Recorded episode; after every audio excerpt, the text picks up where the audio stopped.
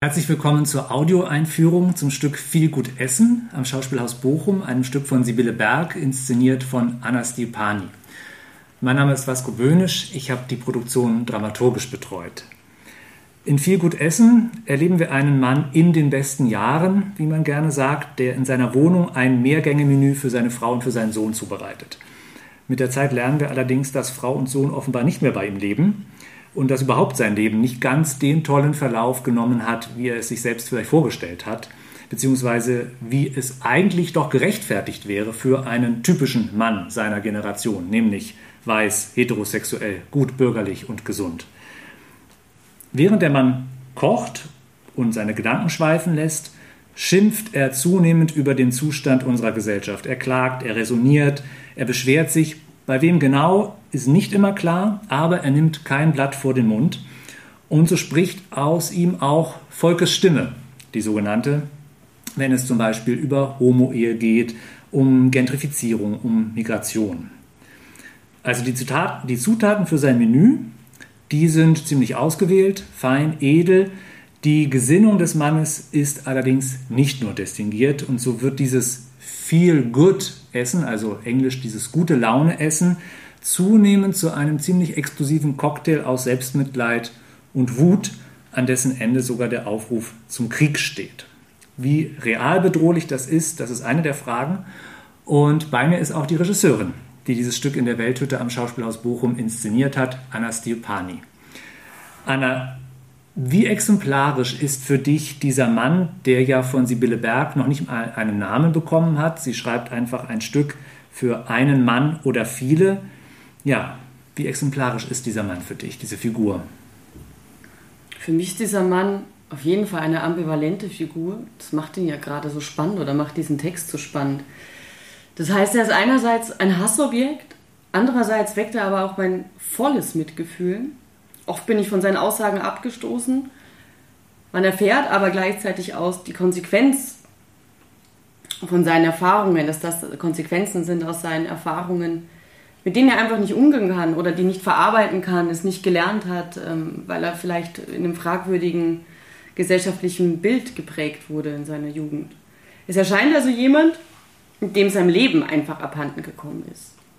Und das zwar geistig und physisch. Also seine Existenzgrundlage droht er immer mehr zu verlieren und er verliert sie am Ende des Stückes auch. Seine Vorstellungen von einem Leben passen nicht mehr in diese Zeit, also er ist sozusagen fehl am Platz. Er wird sogar von seinem Wohnort hinausgedrängt. Das lässt dann Existenzzweifel entstehen und dadurch entsteht wiederum Angst, die ihn im Folgeschluss radikal werden lassen. Du hast eben schon äh, erwähnt, dieses Motiv des Verlierens. Ähm, das ist ja ein Narrativ, was seit einiger Zeit für bestimmte Bevölkerungsgruppen bemüht wird, die als Verlierer bezeichnet werden oder sich selbst als Verlierer sehen.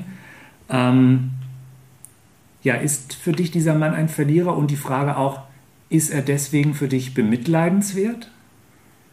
Es kommt in der heutigen Zeit total darauf an, denke ich, wie man, was man unter Verlierer versteht. Wenn ein Verlierer das Gegenteil von einem Gewinner ist, ist das hier vielleicht nicht unbedingt das Motiv. Der Mann hat aber Sachen verloren. Der hat seinen Halt, seine Haftung in einer bestimmten gesellschaftlichen Ordnung verloren. Ähm, also der wusste früher ganz klar, äh, wo der steht, was seine Position im Leben ist. Das war dem ganz klar und das hat er eben verloren und wird immer mehr angezweifelt mit seinen Weltansichten. Also er hat, in dem Sinn ist er ein Verlierer. Also in dem Sinne, dass ihm etwas abhanden gekommen ist. Ähm, diesen Identitätsbruch zu folgen, finde ich total interessant. Ähm, man muss gleichzeitig natürlich vorsichtig sein, wenn man das szenisch darstellt, dass man sich nicht in Vereinfachungen verliert. Das heißt, dass man ihn entweder vollständig verdammt oder ihn vollständig entschuldigt, sondern dass man genau diese Ambivalenz ähm, aushält und dieses Aushalten auch darstellt. Ja, kommen, kommen wir tatsächlich mal zur Darstellung. Also bei uns ähm, wird dieser Mann gespielt von Bernd Rademacher. Ähm, und es ist ja wirklich ein großer Gedankenstrom, der sich da ergießt, während der Mann am, am Herd steht. Äh, was war deine Initialidee für das Regiekonzept für die Umsetzung von diesem Stück? Die Zentralidee die begann mit, mit einer Voice-Over-Idee und das Voice-Over so eingesetzt, ähm, dass die Figur in eine Art Zwiegespräch mit sich selber treten kann. Das ist für mich ein Ausdruck der größten Einsamkeit. Der hat nur noch sich selber und kann nur noch sich, mit sich selbst sich unterhalten. Also er ist ein einziger Gesprächspartner, der übrig bleibt. Und gleichzeitig habe ich als Zuseher, Zuseherin die Möglichkeit, ähm, Teil seiner Gedanken zu werden die sich die Figur vielleicht sonst gar nicht auszusprechen wagt. Also man folgt der Kette von Assoziationen, von seinen Gedanken, die ihn bewegen, die er, die er sich vielleicht aber gar nicht laut sagen traut. Ähm, das inkludiert natürlich auch ein, ein kommunikatives Unvermögen, ähm, was meiner Meinung nach sicher auch die, die Ursache für seine Weltansichten ist oder für seine Haltungen ist. Ähm, und das bildet dann im Stück auch die Grundlage für sein Scheitern. Du hast gerade gesagt, man folgt seinen Gedanken. Ähm, ich finde ja, dass Sibylle Berg ähm, das Publikum so schon verführt, dass, so ging es mir jedenfalls auch beim, beim ersten Lesen des Stückes, dass man erstmal so bestimmte Äußerungen von dem Mann und auch seine Haltung nachvollziehbar findet. Also auch selbst wenn dann so Sätze gesagt werden wie, wir verstehen das System nicht, die Krise nicht, die Rohstoffmärkte nicht. Ja, kann ich zum Teil auch äh, von mir selber sagen. Und dann wacht man aber auf und merkt, oh, das geht aber doch in eine ziemlich radikale, teils auch faschistoide Richtung. Ich weiß nicht, ging dir das beim ersten Lesen auch so mit dem Stück? Ja, absolut. Also diese Verführung ist da. Die ist ähm, allgegenwärtig. Was natürlich inkludiert, dass man sich ständig selbst abfragen muss oder im Idealfall soll, ähm, wie man über gewisse Dinge denkt oder was man für Haltungen einnimmt, gerade in der momentanen oder in vielen momentanen gesellschaftlichen Debatten. Ähm, das ist meine Hoffnung oder das, was ich mit diesem Text erzählen möchte, dass, dass, man, dass man inspiriert wird, sich selbst abzufragen, äh, wie es um die eigene Haltung, um die eigene Meinung bestellt ist oder in einen Dialog mit ähm, Menschen mit anderen Ansichten zu treten. Ähm, ein anderer Wunsch ist, der schließt da an, dass man Menschen nicht gleich verurteilt und ihnen sagt, bei der ersten Aussage eines derartigen Haltung beispielsweise, ah, der ist ja rechts und damit den Dialog beendet.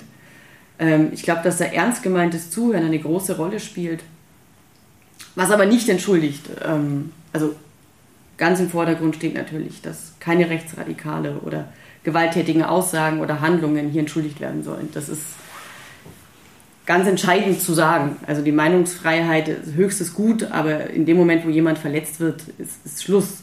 Die Hoffnung für mich besteht nur darin, dass man eben gemeinsam sich zuhört und äh, nach Möglichkeiten sucht oder nach Perspektiven sucht oder nach neuen Ansätzen sucht, dass man diese ganzen, diesen ganzen Hass, diese ganze Wut irgendwie, ähm, bevor sie entsteht, erwischt. Das ist, dass man da in einen Punkt kommt.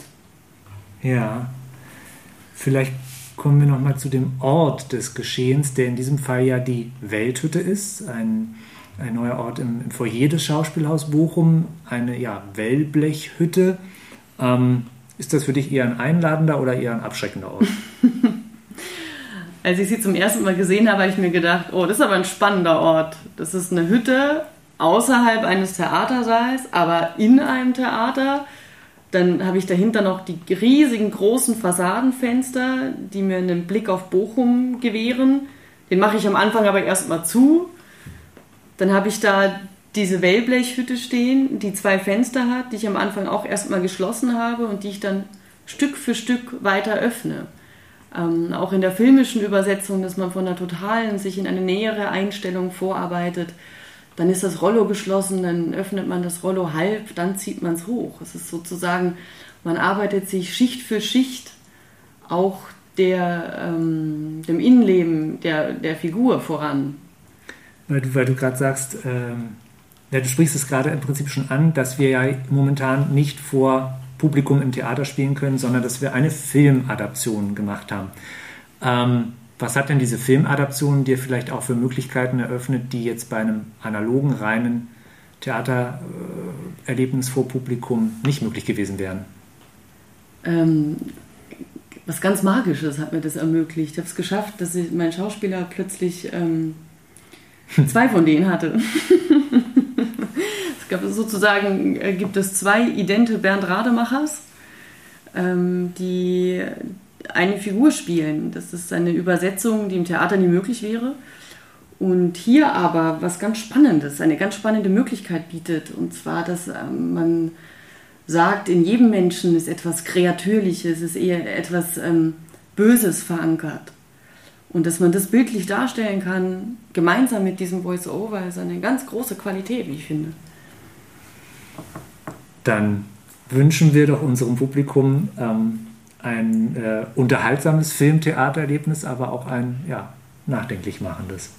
Ja, viel Vergnügen. Ja, vielen Dank, Anna. Und Gerne. viel Spaß Ihnen beim Zuschauen von Viel gut Essen. Dankeschön.